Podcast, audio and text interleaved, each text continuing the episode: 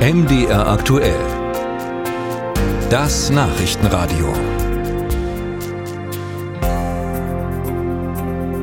Der eskalierende Machtkampf in Russland ist unser Top-Thema hier. Wir begleiten das mit Gesprächen und Informationen, unter anderem von meiner Kollegin Lydia Jacobi, die jetzt wieder hier im Studio ist und uns ein Update gibt. Prigoschins Söldner sind aus der Ukraine wieder nach Russland gezogen, befinden sich jetzt offenbar auf dem Weg nach Moskau.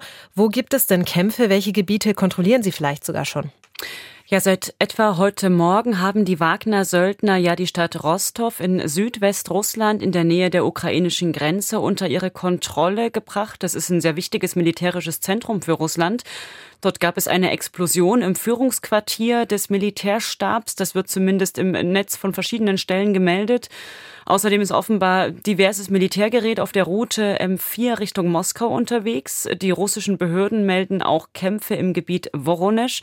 Das ist etwa 500 Kilometer von Moskau entfernt. Ähm, da hatten die Wagner-Leute vorher einzelne militärische Einrichtungen besetzt.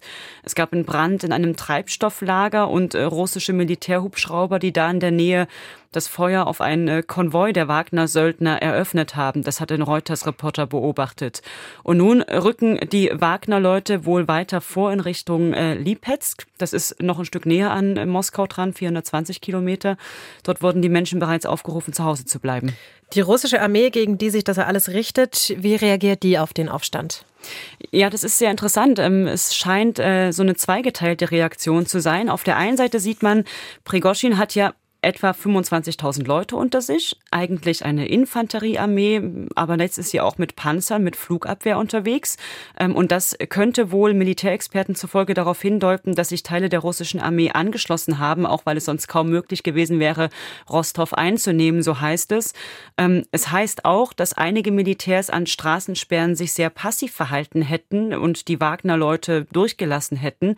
Und dem Telegram-Kanal von Prigoschin zufolge sind Militäreinheiten in der Region Lipetsk auch auf die Seite von Wagner übergetreten. Also alles mit Vorsicht zu genießen, alles in Bewegung.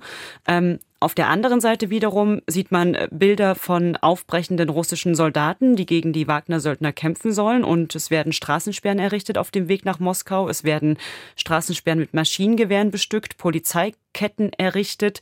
Und der Chef der russischen Teilrepublik Tschetschenien, Kadyrov, der will auch oder hat bereits schon eigene Truppen entsandt zur Unterstützung des Kremls. Und abseits des Militärs, was gibt es da für Reaktionen aus der Politik oder auch von anderen Institutionen in Russland?